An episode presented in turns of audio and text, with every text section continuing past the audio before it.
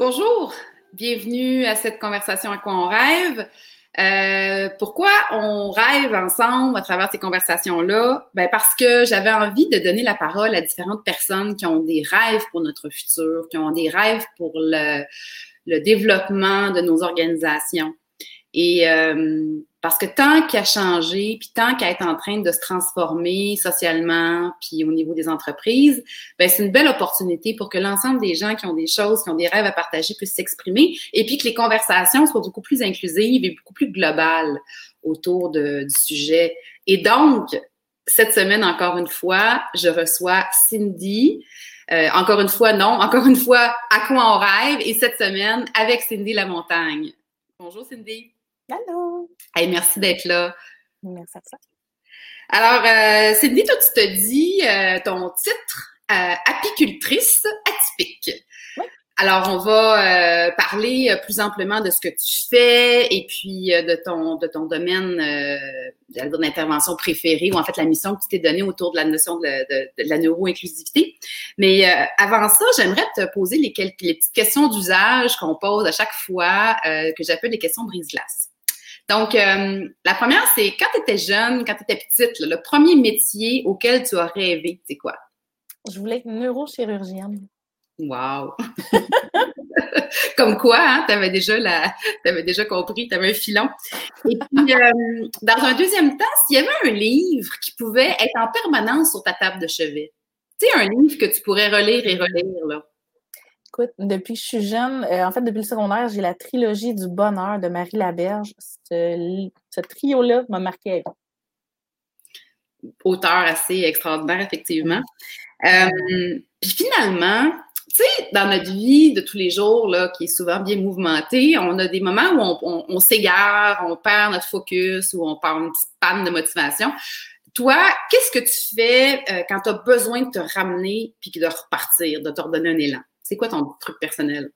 Tout dépend de la saison, mais je te dirais que, mettons, la, la plupart de l'année, c'est ma trampoline. Je me couche sur ma trampoline, je regarde les arbres, je regarde le ciel, puis ça me ground à un. C'est drôle, tu me fais penser, j'avais déjà lu quelque part que les gens qui vivent des burn-out, des, des, dépressions, il paraît que ça fait du bien, c'est démontré neurochimiquement, de voir loin. Donc, dans ton exemple, je vois ça, la notion, tu sais, ça relativise. Oh oui. Tu as comme une vue beaucoup plus haute, euh, ça te met dans un univers, euh, moi, parmi ce grand tout-là.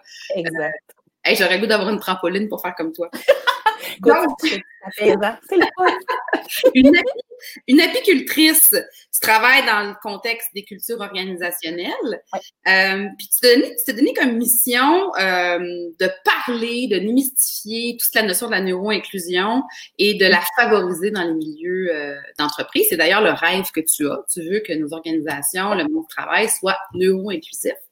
Alors, veux-tu nous parler de, ce que c'est une apicultrice, puis une apicultrice atypique, puisque ton rêve part aussi euh, clairement de ce que tu exerces comme métier à tous les jours? Oui, mais en fait, moi, mon rêve, c'était vraiment de changer le milieu du travail, de, de participer, en fait, de le changer parce que le milieu du travail tel qu'on le connaît, ça fait plus que 10 ans que je suis en RH, puis il n'est pas fait pour les profils atypiques. Il n'est pas fait surtout pour les profils euh, qui détonnent, les profils qui ne rentrent pas dans le moule. Puis j'en suis un. Donc, euh, je ne rentre pas dans le moule non plus. Je suis une pièce de puzzle qui ne rentre pas dans, dans, le, dans le moule Je vais te original. donner un exemple? Je ne sais pas que c'est trop personnel, mais c'est parce que des fois, c'est difficile pour les gens de comprendre euh, c'est quoi un, un profil neuroatypique qui ne rentre pas dans le moule. Tu sais, ça serait quoi, par exemple? Bien, ça, quand on parle de neuroinclusion, on parle vraiment de, de l'inclusion des profils neuroatypiques. Fait que là, on parle de l'autisme, on parle de la douance, on parle des TDA, TDAH, des troubles 10, euh, du syndrome de Gilles de la Tourette, on parle des TPL, on parle des dépressions chroniques, on parle de tout ce qui est neurodivergent. À partir de là, tout ce qui rentre pas dans le moule, c'est tout ce qui euh, va détonner par rapport aux attentes que la société va avoir des employés. Fait que si, mettons, dans un contexte régulier, une entreprise va s'attendre à ce que son employé fasse du, mettons, du 9 à 5, Ouais. qui pose pas trop de questions, qui fasse pas trop de bruit, qui euh, qui n'ait pas nécessairement de rigidité non plus, euh, on écarte déjà tous ces profils-là. OK. Donc, il y a vraiment des caractéristiques très, très, très précises, que ce soit le TDAH, que ce soit l'autisme, que ce soit la douance. Douance, c'est souvent ce que moi j'appelle le plus caméléon des atypies, mais ça reste que ça reste- c'est quand même une atypie qui fait que les gens, il y a quelque chose non plus qui font qu'ils ne rentrent pas à 100% non plus dans le moule. Ces profils-là, pardon, ont comme besoin de, de, de flexibilité, souvent. De flexibilité, de compréhension. Puis j'utilise souvent la, la citation de Sénèque qui dit La peur, ben, en fait, l'ignorance attire la peur, qui attire le rejet, qui attire la haine. Mm-hmm. C'est comme une suite d'événements. Puis quand on ne brise pas ce cercle-là, ben, on entretient un peu l'exclusion de à peu près, parce que là, la, neuro, la neurodiversité représente à peu près au bon mot entre 20 et 25% de la population active en milieu de travail. Fait qu'on peut dire que ça se peut qu'on ait à peu près cette proportion-là dans l'ensemble des organisations. Là. Ah, oh, facile. Oui, oui. Puis ça veut, ça veut dire aussi que là-dedans, c'est pas nécessairement évidemment des gens qui ont officiellement eu leur euh, diagnostic, là? Du tout. Parce tout, ben, il y en a même qui sont peut-être même pas au courant eux-mêmes ou l'organisation ne sait pas parce que la personne n'en parle pas, j'imagine. C'est ça que. Ben, écoute, ah, ah, il y en a plein qui le savent même pas. Il y en a plein qui vont sentir que, il y a quelque chose qui est différent. Il y a quelque chose, tu sais, peut-être dans leur compréhension, dans leur comportement qui va détonner peut-être un peu plus par rapport aux collègues. Mais des fois, c'est subtil aussi. Puis, tu sais, si je prends mon propre exemple à moi, moi, j'ai découvert que j'étais neurodivergente, j'avais 30 ans. Hmm. J'ai découvert parce que mon fils, le mon plus vieux, j'en ai trois, euh, lui, justement, avec un rendez-vous avec un neuropsychologue, puis tout ça, ben là, c'est lui qui a découvert la douance. il pressait de me référer parce qu'il disait que oui, mais il y a certaines neuroatypies qui sont à prédisposition génétique. Tu sais, le TDAH, sa prédisposition génétique, la douance aussi, se l'est. Euh, fait tu sais, il y a des chances qu'un des deux parents l'aille. Mm-hmm. Puis pourtant, 30 ans, pendant 30 ans, je me suis jamais rendu compte. Oui, j'avais toujours eu l'impression que je détonnais, mais jamais j'aurais pensé que j'étais différente à ce point-là. Ça, vient chercher un, questionnement. Puis, tu sais, il y a tellement de parents qu'on entend parler qui ont, qui ont des enfants à besoins particuliers, des enfants TDAH, euh, il y a des enfants qui ont de la douance, de l'autisme, tout ça. L'autisme, peut-être, en tout cas, selon les dernières études, il n'y aurait pas autant de prédispositions génétiques, mais encore là, tu sais, on en découvre tous les jours. Fait à ce que tu nous dis, c'est qu'il y a peut-être toute une génération d'adultes qui sont pas au courant de ça. On commence à le mhm. révéler parce que là, on est plus au courant de ça, puis on, le détecte avec les enfants plus jeunes. Mais il y a bien des adultes qui sont sur le marché du travail puis qui savent peut-être pas. Mais quand je t'entends parler, je me dis, euh, euh, en fait, je me dis deux affaires. D'un côté, je me dis, il y a bien des gens qui qui, se disent et qui sont fiers d'être différents. Tu sais, on a toutes nos, nos, petites manies, nos préférences. on est vraiment dans une ère où on est dans la personnalisation, puis on va être traité, puis accepté comme on est. Donc, en quelque part, je me dis, ben, tu sais, ça, ça c'est dans la même continuité. Mais d'un autre côté, je me dis, j'imagine a des gens qui ne veulent pas avoir ce, ce stéréotype-là, tu sais, cette, cette étiquette-là ben, il y en a beaucoup parce qu'il y en a qui, ont peur aussi de la discrimination. Il y en a qui l'ont vécu aussi déjà, sans même avoir le diagnostic. Tu sais, mettons, je prends un exemple, euh, quelqu'un qui vit avec un TDAH, pardon, quelqu'un qui vit avec un TDAH, lui, il va, dans une vie toujours, tu sais, il va se faire étiqueter souvent comme quelqu'un qui est un petit peu désordonné, qui va être brouillon, qui va être un peu, qui va sauter du coq à l'âne.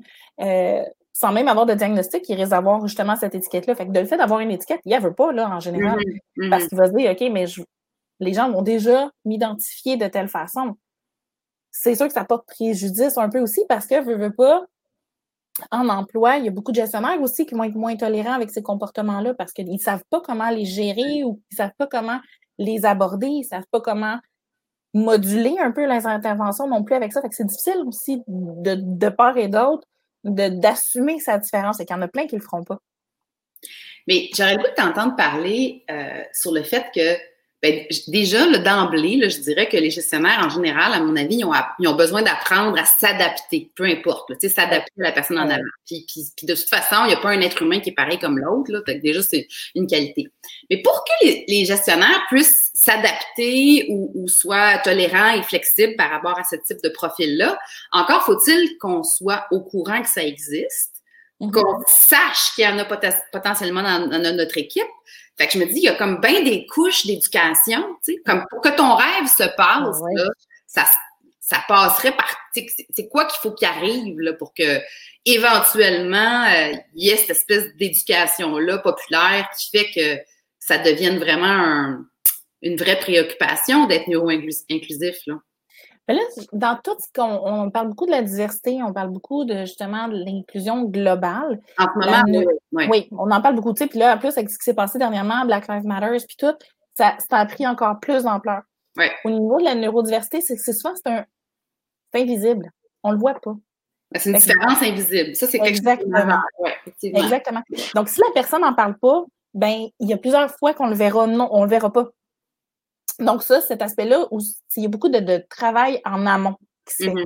C'est de, faire de la prévention, c'est de dire, OK, on va sensibiliser les gens. Euh, c'est quoi cette différence-là? Comment qu'on l'aborde? C'est quoi les caractéristiques aussi de chaque neuroatypie? Parce que chaque neuroatypie peut avoir ses caractéristiques. Il y en a qui s'imbriquent, mais sont toutes différentes. Puis il y a autant d'humains neuroatypiques qu'il y a de caractéristiques, qu'il y a de couleurs dans le monde. Donc, il n'y a pas une personne qui va avoir nécessairement, mettons, on prend deux personnes qui vont avoir le même diagnostic, ils ne seront pas pareils, dépendamment de leur bagage, dépendamment de leur vécu, dépendamment de leur traumatisme. Donc, on ne peut pas aborder ça de la même façon jamais. Puis comment tu comment tu gères ça, toi, dans ton travail que tu fais avec les organisations? On peut, on peut les informer, on peut les éduquer par rapport à ce sujet-là. Mais si je suis pas au courant que j'ai des gens de ce profil-là dans mon organisation. Encore faut-il aussi que les individus en prennent conscience, qu'il y a une conversation, qu'il y a un partage d'informations, tu sais. Ben, quand, mettons, je donne des formations au niveau de la neurodiversité, il, veux, veux pas, souvent, ça va sonner des cloches. Quand je parle des caractéristiques, il y a souvent des gestionnaires qui vont faire comme Hey oui, j'ai tel employé qui, qui réagit comme ça. Puis, hey, c'est vrai, telle personne fait tel comportement. Puis, fait que souvent, ça sonne des cloches. Tu sais, mettons, je vais parler de, des caractéristiques des rigidités, que je vais parler, mettons, des, du, du, rapport à l'autorité aussi dans le syndrome d'opposition. Je vais parler, mettons, de, la réfraction au niveau de l'injustice aussi. Ça va sonner des cloches beaucoup aux gestionnaires. Fait que des fois, 1 plus 1 égale 2, ils vont faire comme ah, OK. Ben peut-être, tu sais, peut-être que j'ai tel employé qui pourrait peut-être avoir ça. Il n'est peut-être pas à l'aise non plus d'en parler. Mm-hmm. Mais si je change ma méthode d'approche, parce que c'est souvent la méthode que je préconise, c'est de dire c'est vraiment ce qui est important, c'est la flexibilité, l'ouverture d'esprit, la compréhension, la, puis la bienveillance, puis surtout la flexibilité parce qu'il n'y aura pas une personne de pareil. Jamais. Donc, euh, d'en parler, de focuser vraiment sur la flexibilité puis sur justement la bienveillance de vouloir changer les choses, des fois, ça l'ouvre plus d'esprit que, que le contraire. On a un commentaire de François Perrin que je salue d'ailleurs. François qui est là semaine, un fidèle. Alors, il dit euh, Cindy, je trouve votre propos très intéressant sans réduire la portée des diagnostics. Il se pose la question de savoir si on n'est pas rendu à une époque où tout le monde a une différence et que on veut tous être euh, traités, si je peux dire, avec, mm-hmm. avec cette différence-là. Euh, est-ce que le fruit de vos études peut pousser à une adaptation du milieu de travail qui serait universellement individuelle? En fait, c'est ça. En fait, ce que François, là, je vais faire un pont avant que tu répondes à François. J'arrivais là moi-même, OK? Moi, je me dis, quand je t'écoute parler, parce qu'on s'entend que moi, c'est un peu un sujet que je connais. Je, suis hyper curieuse, puis je suis vraiment venue vers toi parce que je voulais apprendre. on apprend tout le monde en même temps. Fait que je ne ferais pas semblant d'être connaissante. Mais moi, je me dis, cette flexibilité-là, là, elle est fondamentalement intéressante pour tout le monde, puis même à la limite nécessaire. Je peux comprendre qu'elle est encore plus dans des cas où il y a un diagnostic, puis il y a vraiment un, fonctionnement du cerveau qui est différent. Mais tu sais, moi, quand je t'ai parlé, je t'ai rendu à me diagnostiquer, là.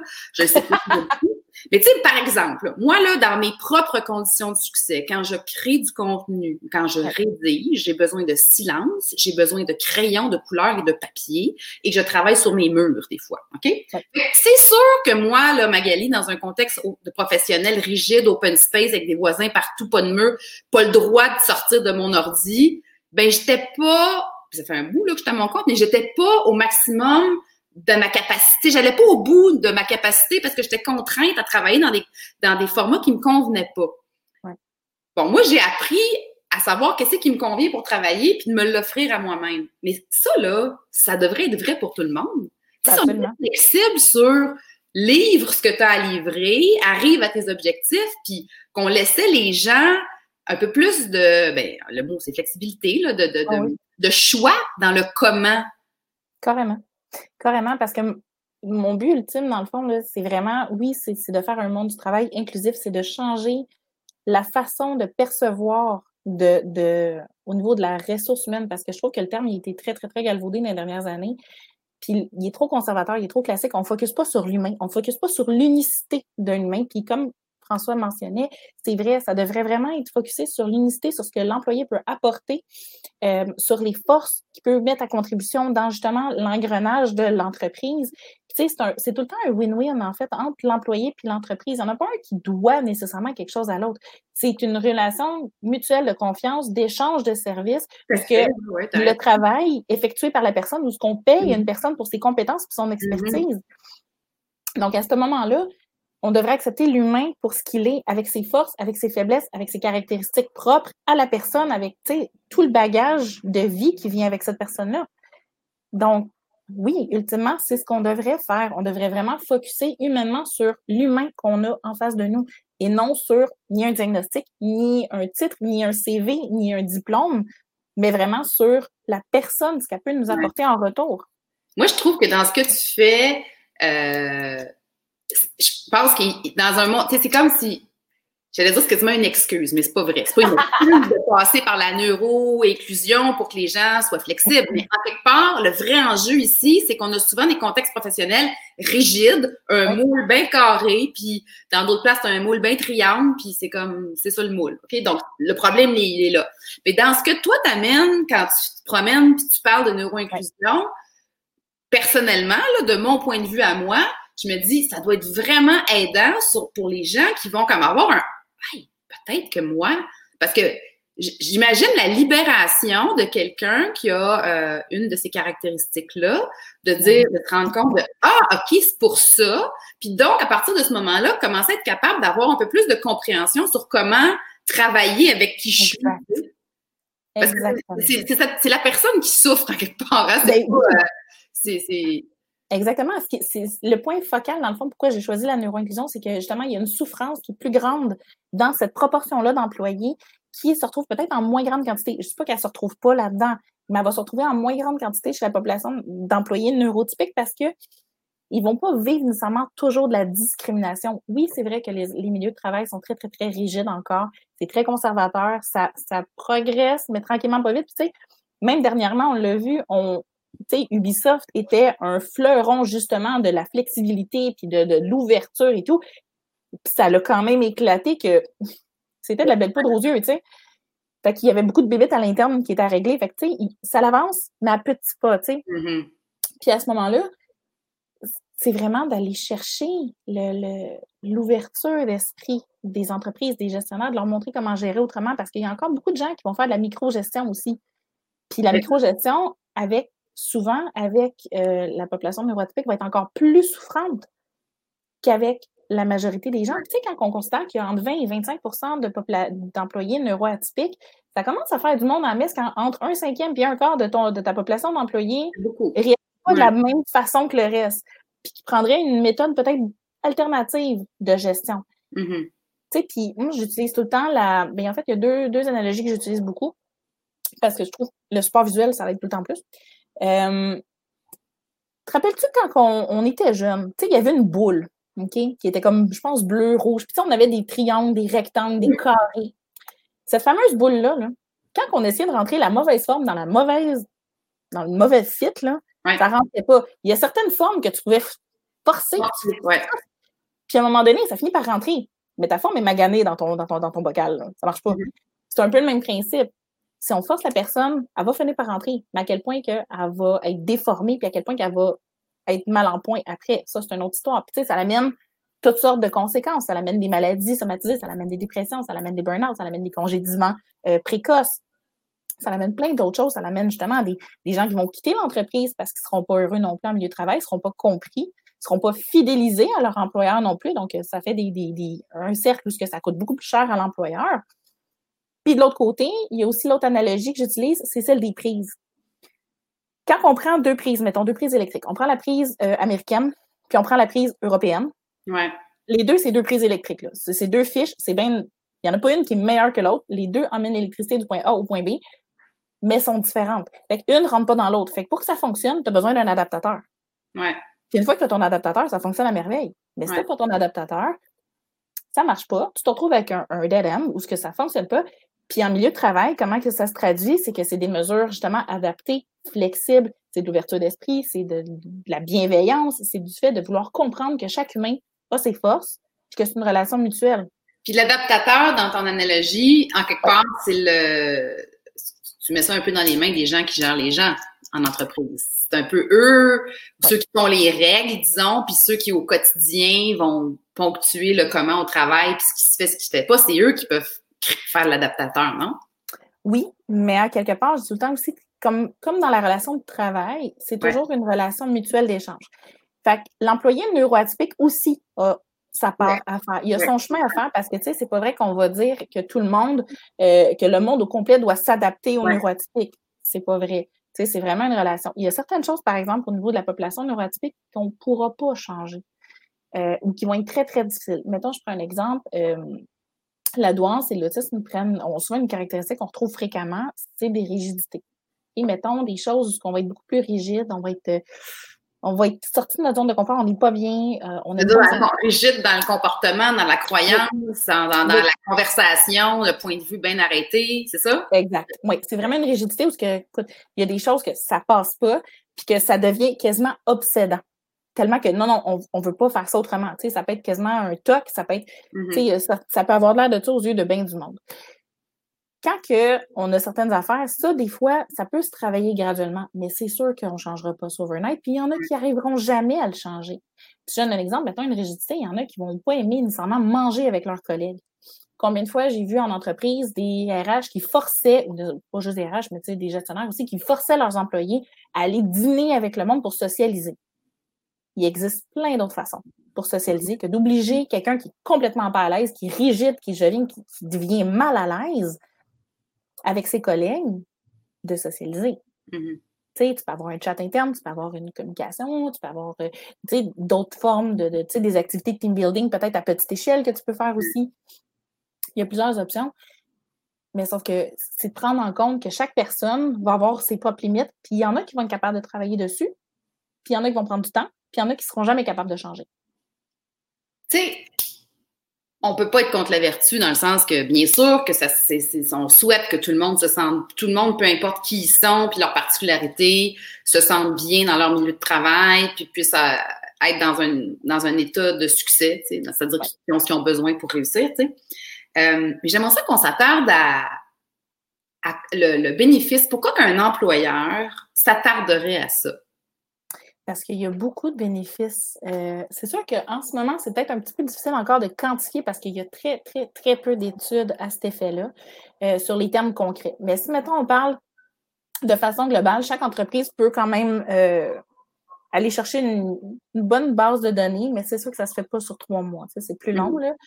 Mais mettons, quelqu'un qui fait vraiment de la neuro-inclusion efficace peut aller chercher, peut aller sauver beaucoup sur ses coûts de recrutement. Parce que quelqu'un qui est à l'aise en entreprise, qui se sent respecté, qui se sent apprécié pour ce qu'il fait puis pour son travail, va avoir tendance à rester. Parce que, tu sais, on sait tous que le salaire, le, pas le salaire, mais la, raison numéro un qu'un employé va quitter, c'est pas nécessairement le salaire. Non. C'est vraiment l'appréciation. On, quitte un patron salaire. Exactement. C'est vrai, parce qu'on va quitter la relation qu'on a avec notre supérieur, avec qui on deal tous les jours. On va des fois quitter une équipe aussi, parce que des fois, avec l'équipe, ça ne fonctionne pas. Mais sommairement, c'est pas tant le salaire. Fait que, tu sais, si c'est l'environnement, ben comment on peut le faire pour fidéliser la personne? Parce que quelqu'un, quand on a un taux de roulement là, qui, qui, est, qui est rough, qui est rapide, ça coûte cher à une entreprise. C'est de la formation, c'est de trouver les gens, c'est de le processus de recrutement mm-hmm. est très coûteux aussi. surtout de pré-COVID, on avait une, situation qui était hors du commun avec la pénurie de main-d'œuvre. Un poste administratif prenait en moyenne trois mois à combler avant le mm-hmm. COVID. C'est extrêmement long, là. Ouais. Dans la vie tous les jours. Fait que j'imagine même pas pour un poste qui demande des qualifications précises mm-hmm. que ça demande des certifications. Fait que quelqu'un qui se sent à l'aise, qui va vouloir être justement qui, se sent respecté, qui se sent apprécié pour ce qu'il est puis ce qu'il apporte à l'entreprise, va avoir tendance à rester plus. Puis surtout s'il sent qu'il peut communiquer efficacement avec son gestionnaire puis qu'il y a une ouverture d'esprit mutuelle entre les deux, bien s'il y a un malaise, il va être à l'aise de dire qu'il y a quelque chose. Y a-t-il d'autres arguments? C'est-tu, par exemple, euh, euh, un profil qui est différent ou des gens différents et donc qui enrichissent la, ben vision, enrichissent la façon de faire? Euh? Oui, c'est ça, hein? Oui, oui, parce qu'au-delà de l'aspect monétaire, parce que malheureusement, en entreprise, c'est souvent ce qui ressort beaucoup. C'est pourquoi que ça me coûterait? Qu'est-ce que ça va me rapporter de faire la neuroinclusion? Malheureusement, c'est souvent géré par, je m'excuse à mes, à mes pères, mais c'est souvent géré par des comptables. Donc, nous autres, on parle avec des chiffres. Nous autres, on parle avec des humains. Mais au-delà des chiffres, puis des, des maladies somatisées, des burn-out, des dépressions et tout, oui, il y a les forces que la neuroatypie elle-même peut apporter. Tu sais, dans le profil autistique, souvent, on va trouver vraiment une, une rigueur qui est très mon Dieu, qui peut être extrêmement intéressante pour les métiers qui, ont besoin de mm-hmm. cette qualité-là. On trouve euh, des, justement une, capacité d'analyse, une capacité de somatisation, une vue d'ensemble globale, une vue d'ensemble détaillée. Euh, on voit plusieurs caractéristiques qui peuvent être vraiment, vraiment intéressantes. Tu sais, mettons, les profils autistiques, souvent, ils vont beaucoup, beaucoup exceller dans plusieurs métiers. Tu sais, mettons, comme oui, il y a la chirurgie, mais au-delà de ça, tu sais, il y a l'ingénierie, mm-hmm. euh, tout ce qui est les métiers, dans le fond, technologiques aussi. C'est très c'est souvent des métiers qui vont les passionner beaucoup. Puis... justement, est-ce que c'est ce que tes exemples que tu donnes, c'est on a-tu tendance à en trouver plus dans ces milieux-là? D'office, je dirais instinctivement, je pense qu'il y en a beaucoup qui vont aller plus vers ces profils-là, mais ça, encore là, c'est souvent des profils qui sont plus masculins. L'autisme au féminin, c'est souvent quelque chose qui est très, très méconnu encore. On le voit pas beaucoup. Euh, c'est souvent plus en dessous du radar. OK. Donc, l'autisme au féminin existe et, tous, est très répandu aussi, mais c'est souvent des, profils qui vont être euh, vont avoir une capacité, mettons, de, de mécanisme d'adaptation sociale, qui, ben, pas d'adaptation, mais de ils vont copier les mécanismes sociaux plus facilement. Okay. Eux autres, en étant donné qu'ils passent plus souvent en oui. Fait que des fois, ils sont plus difficiles à détecter. Puis malheureusement, c'est souvent confondu, des fois, soit avec la bipolarité, avec euh, TPL, qui est trouble de personnalité limite, ou avec plein d'autres différences, mais que c'est pas nécessairement la même approche qu'on va approcher non plus. Mmh mmh Donc, sachant, mettons, qu'une employée peut être autiste, ça, mon Dieu, ça nous ouvre les portes sur des qualités que cette personne-là peut avoir, mais que si on lui permet de les exploiter, ces qualités-là, puis qu'on lui permet d'exploiter son plein potentiel, on vient d'ouvrir une boîte magique. Là. Tu viens de me faire réaliser quelque chose, là, c'est que tous les mots qu'on dit là, là j'ai l'impression qu'ils sont encore empreints de pas de, ouais, de négatif, de ah que c'était comme comme c'est une encoche là, tu sais, c'est comme ouais, ouais mais était oui mais oui mais elle a telle affaire. Quand en fait tous ces mots là de vocabulaire dont tu me parles, ne serait-ce pas des façons de, de, différencier le comment notre filage est fait, tu sais, d'une mhm. machine à l'autre. Non, et non un jugement. Euh, parce que tu sais, quand t'en parles, c'est comme on dirait que c'est des pathologies, on dirait que c'est des maladies. Malheureusement, il y en a qui sont, qui sont dans le DSM. Donc, le DSM. C'est pour ça que ça, ça, porte à, à, avec, à des stigmates, puis je peux imaginer que des gens ont peut-être même pas le goût d'aller se faire donner l'étiquette, puis ils n'ont pas le goût après ça, même s'ils l'ont, de le partager, parce que comment les gens vont le recevoir. Euh, fait que quand je, quand je t'entends parler, ce que je me dis, c'est que c'est une raison de plus parmi toutes les autres raisons qu'on pourrait nommer. Euh, euh, les femmes sont différentes. Euh, euh, on, parle d'inclusion par rapport à la religion, la race, l'orientation sexuelle, le sexe, patati patata. on parle de, de, de façon d'être, de différences de personnalité, de culture, de croyances. Fait que donc, on est à une époque, je sais pas si tu es d'accord avec moi, où être un milieu de travail inclusif, j'allais dire, c'est pas simple, mais la réponse simple, c'est d'être flexible. Exactement. Mais toi, qu'est-ce que tu penses de ça? As-tu l'impression que d'être flexible pour une organisation, quand c'est rendu une certaine grosseur, c'est là que c'est plus difficile? Bien sûr, la flexibilité jusqu'à un certain nombre. Après ça, j'entends beaucoup, puis je le vois beaucoup avec les clients avec qui je travaille. On veut standardiser, on veut, tu sais. Puis c'est là, on veut standardiser pour être performant, pour être efficace. Mais c'est peut-être là où on se met à mettre des cadres. Ben, en tout cas, selon moi, je pense que c'est une erreur parce que tu peux pas standardiser des humains. Les humains, c'est constitué d'émotions. Tu peux pas standardiser. Tu sais, je veux dire, on n'est pas des machines. Euh, standardiser les heures de travail, standardiser le, le, le, le, ce qu'on te donne comme matériel, tu sais. Mais ça fait aucun sens parce que chaque personne, mettons, va avoir sa plage de productivité, puis c'est dans ce temps-là qu'on lui permet de sortir puis de sa zone. Mm-hmm. Puis, tu sais, je comprends que oui, il y a des, des zones que, tu sais, il faut que tu arrimes un peu tout le monde quand tu as des réunions, des choses comme ça. Mais si on permet aux gens d'avoir une flexibilité d'horaire, on leur permet justement d'adapter leur horaire de travail dans leur zone où ils sont le plus productifs. Dans ce temps-là, ce qu'on leur permet, c'est d'être plus productifs at large. Fait que c'est qui qui en bénéficie au bout de compte? C'est l'entreprise. Ben, c'est tout le monde, hein, parce que ben comme employé, si je peux travailler dans mes meilleures conditions, au meilleur moment, ben probablement que je vais me sentir, je vais être plus efficace rapidement, je vais me sentir bon, genre des succès, ça me fait, ça me fait sentir, euh, tu sais, mon ego professionnel est gonflé.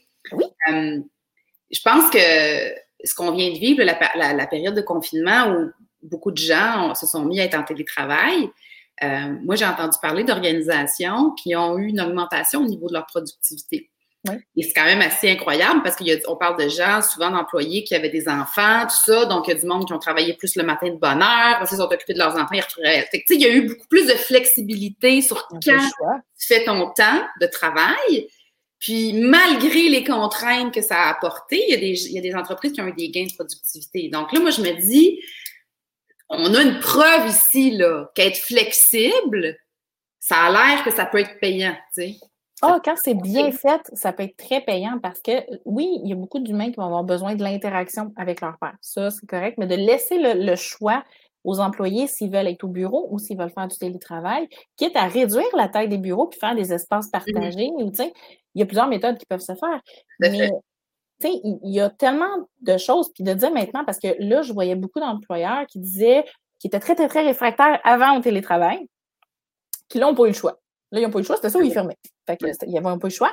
Mais même encore là, je regarde souvent, puis j'ai fait une veille justement pour récemment pour un client, puis je regardais justement dans, ce qui se faisait pour un benchmark, puis dans les affichages qui, qui ont recommencé à sortir, il y a encore des employeurs qui disent télétravail disponible avec une petite étoile, puis on bas de l'affichage, il est marqué jusqu'à temps que la situation soit rétablie.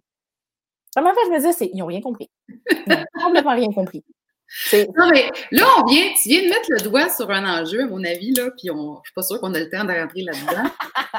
euh, il faut accepter. Pour que tout ça, ça se passe, là, ma conclusion, là, c'est que pour que tout ça, ça se passe, il faut avoir un mindset de flexibilité.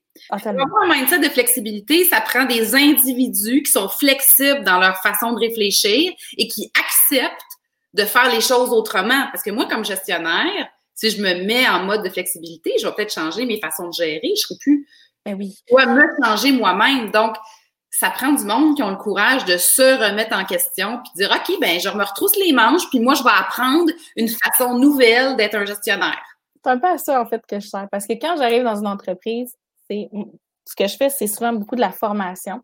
Et là, à chaque fois, je préviens tout le temps les participants et les gestionnaires, je, leur dis toujours, si vous attendez à ce que je vous flatte dans le sens du poil, sortez tout de suite, vous n'êtes pas à bonne place. Parce que là, moi, ce que je suis là, là je suis une shakeuse de cage organisationnelle. Puis là, je vous remets en question. Puis là, je vais vous faire vraiment un face-à-face. C'est quoi la neurodiversité? Puis qu'est-ce que ça prend pour mm-hmm. être capable de bien l'aborder puis bien l'intégrer dans votre quotidien, tu sais, parce que c'est malheureusement, c'est pas tout le monde qui est à la base flexible. C'est pas tout le monde à la base qui a une ouverture d'esprit. Parce que, pas comme n'importe qui, ils ont leur propre background, ils ont leur propre cheminement. Donc, des fois, ça prend une coupe de porte à défoncer avant des fois, les portes sont dures, des fois aussi à défoncer parce que leur, propre mécanisme, leur propre, dans le fond, leur propre thinking est bien, bien, bien ancré dans ce qu'ils sont. Puis, des fois, ça prend un temps avant de le faire. Mais sauf que quand, dans les formations, ce que je leur présente justement, c'est quoi la neurodiversité, c'est quoi les caractéristiques de chacune des neurodiversités, c'est quoi les plus, c'est quoi les, c'est quoi qu'on peut regarder qui peut peut-être nuire dans une équipe en temps normal? Sur le coup. Mm-hmm. Parce qu'une fois qu'on l'aborde différemment, ça nuit plus. Mais comment qu'on peut le désamorcer tout ça? Comment qu'on peut voir, mettons, quelqu'un qui pourrait peut-être faire composer avec une neuroatypie, qu'on veut l'aider parce qu'on voit que la personne a du potentiel. Puis, tu sais, mettons, le meilleur exemple que je peux donner, c'est qu'il y a plusieurs années, j'avais eu dans une entreprise un comptable, TDAH, mais tu sais, un solide TDAH, tu sais, qui dromait sur son bureau, puis que tous ses, tous ses collègues voulaient tout étriper. Hein. C'est un peu ça qui est arrivé. Puis à un moment donné, il y avait euh, justement la, contrôleur qui est arrivée dans mon bureau, puis elle me dit Écoute, on n'est plus capable, renvoie-moi ça, plus capable, plus capable, plus capable, plus capable. Et moi, j'étais comme Ben là, non, là, il est super bon. ce comptable-là avait une facilité à trouver les détails dans un état de compte, les erreurs. Il était hyper rapide. Là, je me dis, bon, on va se passer de ses talents parce qu'on n'est pas capable d'entendre Il pioche sur son, Ben oui! Là, j'étais comme, ben voyons, ouais, pourquoi on fait ça? Finalement, j'avais été voir euh, le, plus haut dirigeant, je dit, écoute, là, on va faire quelque chose.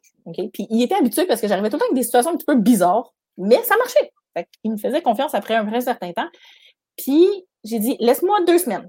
OK? Puis si ça marche pas, je te jure que je trouve la faille des normes du travail, puis on n'aura on aura pas de conséquences.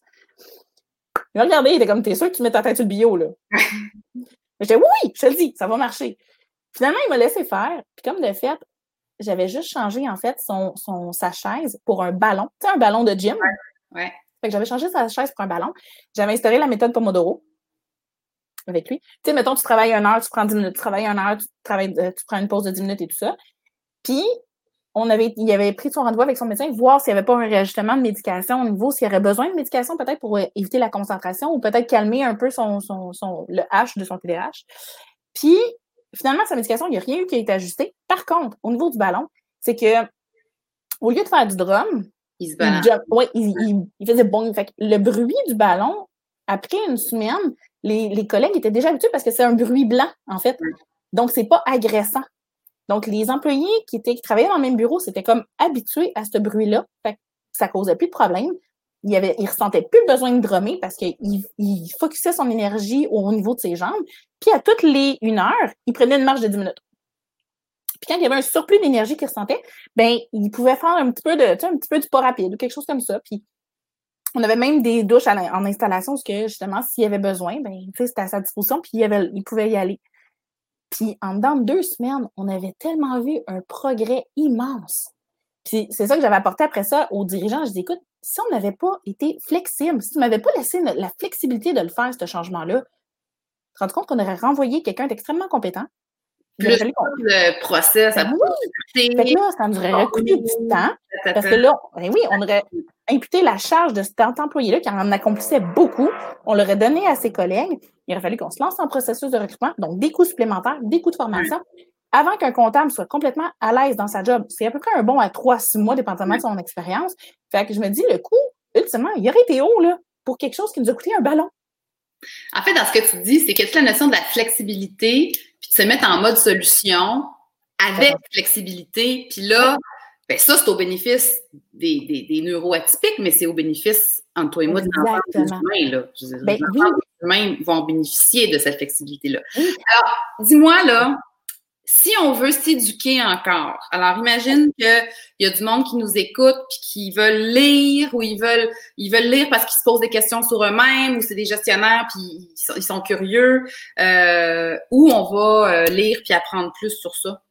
Il y a plusieurs blogs euh, qui existent, il y a plusieurs sources. Justement, je suis en train d'en monter un, là, qui, qui est encore dans les boîtes un peu. Mais sinon, il y a plusieurs livres, mettons, que je suggère beaucoup. Il y a celui de la douance au niveau de la docteure Marianne Bélanger. Marianne Euh, Bélanger? Oui, Marianne Bélanger, c'est vraiment une sommité au niveau de, de la douance, en fait. Euh, au niveau de la douance, il y a plusieurs affaires. Il y a le guide TDAH. Il y a eu une série aussi qui a été présentée à Télé-Québec, TDAH, mon amour. Donc, qui a été très... euh, oui, oui. ça a été vraiment très bien fait. Euh, au niveau de l'autisme aussi, on en entend, tu sais, c'est pas juste des colos, en fait, dans l'autisme. Tu sais, on voit, mettons, l'hum- l'humoriste euh, Louis T, oui. qui est un fier représentant, justement, de l'autisme et qui représente à merveille, justement, la communauté autistique. Super cool. Il est fun à écouter, il est intéressant. Euh, il démystifie beaucoup aussi au niveau de l'autisme. Il y a le, le, le Monsieur Joseph Chovanec aussi, qui euh, est une figure de pro aussi au niveau de l'autisme. Euh, et je pense aussi à une conférencière que j'aime beaucoup, Patricia Day, DY, que j'aime beaucoup aussi au niveau de l'autisme. Euh, la douance, euh, on en entend parler de plus en plus. Donc, euh, aussi même au niveau du TDAH, même ce qu'on appelle des twice, euh, ce qu'on appelle, c'est une double atypie, comme mettons dans mon cas, douance plus TDAH, c'est ce qu'on appelle un twice, twice exceptionality. Euh, on pense, mettons, à l'humoriste Mathieu T, qui en est un. Euh, pas Mathieu T, mais euh, Mathieu Cyr, pardon, qui en est un. J'ai un autre thé. Non, je me suis trompée, je me mélange. C'est euh, Mathieu Cyr qui en est un, qui justement, c'est un twice lui aussi. Euh, il y a plusieurs, tu sais, on, on entend parler de plus en plus, on voit de plus en plus de figures euh, de la neurodiversité dans le milieu artistique, dans le milieu professionnel, dans le milieu scientifique. C'est le fun à voir. Fait que dans le fond, dans ce que tu dis aussi, c'est que, en fait, euh, j'entends un message entre les lignes que si les gens ont un diagnostic, puis qu'ils partagent, puis qu'ils parlent, puis qu'ils le disent, ben ça rend, ça normalise le Exact. fait que ça existe, puis que c'est des gens qui sont fonctionnels et qui On contribuent. est fonctionnel. Donc, on, on retient les lectures dont tu as parlé. Et euh, si quelqu'un se pose des questions à savoir si euh, elle a euh, une de ces caractéristiques-là, ben la, la solution, c'est d'aller voir un neuropsychologue, c'est ça? Oui, par contre, comme euh, je- faut vraiment faire attention parce que c'est pas nécessairement tous les neuropsychologues qui ont la même formation au niveau de la neurodiversité. Puis il y a beaucoup, beaucoup de, euh, de nuances dans certaines neuroatypies. Donc, ce que je suggère, moi, c'est souvent d'aller voir sur l'ordre des psychologues et de commencer à regarder, euh, voir un neuropsychologue ou un psychologue qui est près de, de, notre emplacement, d'où ce qu'on vit. Puis mm-hmm. après ça, d'appeler justement et voir si cette, euh, ce, professionnel de la santé-là est spécialisé dans les neurodivers dans la neurodiversité. Parce que, mettons, tu sais, je prends la clinique de Dr. Marianne Bélanger, qui, elle, est spécialisée, mais il y a de l'attente, il y a de l'attente, ça n'a pas de bon sens. Ben, je pense que c'est moins pire, malgré là, depuis dernièrement, mais il y a beaucoup plus d'attentes. Donc, c'est sûr qu'on n'aura pas un, on n'aura pas un rendez-vous dans trois semaines. Mais il y en a plusieurs autres aussi qui se spécialisent de plus en plus. Euh, puis même moi, justement, je suis en train de commencer mon cursus pour faire mon doctorat en neuropsychologie pour être capable aussi d'en faire. Ah ouais, cool, bravo. Mais en tout cas, moi, j'ai le goût de dire que de toute façon, là, qu'on ait ou pas une de ces caractéristiques-là, on gagne tous à être oh, clair sur quelles sont nos conditions de succès personnel, comment on apprend, comment on est, comment on travaille bien, à quel moment dans la journée on est plus efficace, puis le plus possible essayer de faire valoir ces points-là pour, comme tu dis, c'est une adaptation mutuelle, là, mais de se donner à nous-mêmes les conditions de succès pour, pour qu'on puisse faire ce qu'on a à faire. Ben, euh, c'est miser sur l'unicité de l'humain qu'on a en face de nous, puis de voir comment on est capable vraiment de, de maximiser le potentiel de chacun pour que tout le monde en bénéficie. Ben écoute, euh, je te remercie beaucoup pour ta participation. Puis euh, ben écoute, euh, félicitations pour ton, ton courage. Et vraiment courageux, puis super le fun de voir à quel point c'est comme tellement clairement une passion que tu es même prête à aller jusqu'à y faire un doctorat. bravo. Puis ça va certainement contribuer à, continuer l'éducation qu'il y a à, être, à faire à propos de ce sujet-là. Donc, je vous rappelle que si vous voulez voir les conversations passées, ça se trouve sur balado balado.magalieco.com. Et puis la semaine prochaine, on parle, on rêve avec Daniel Guillemette et euh, lui, il rêve d'un nouveau modèle de gouvernance sans jeu de pouvoir ni hiérarchie. Alors, euh, c'est peut-être une suite intéressante à notre conversation. Merci beaucoup, puis euh, à la semaine prochaine, puis merci encore.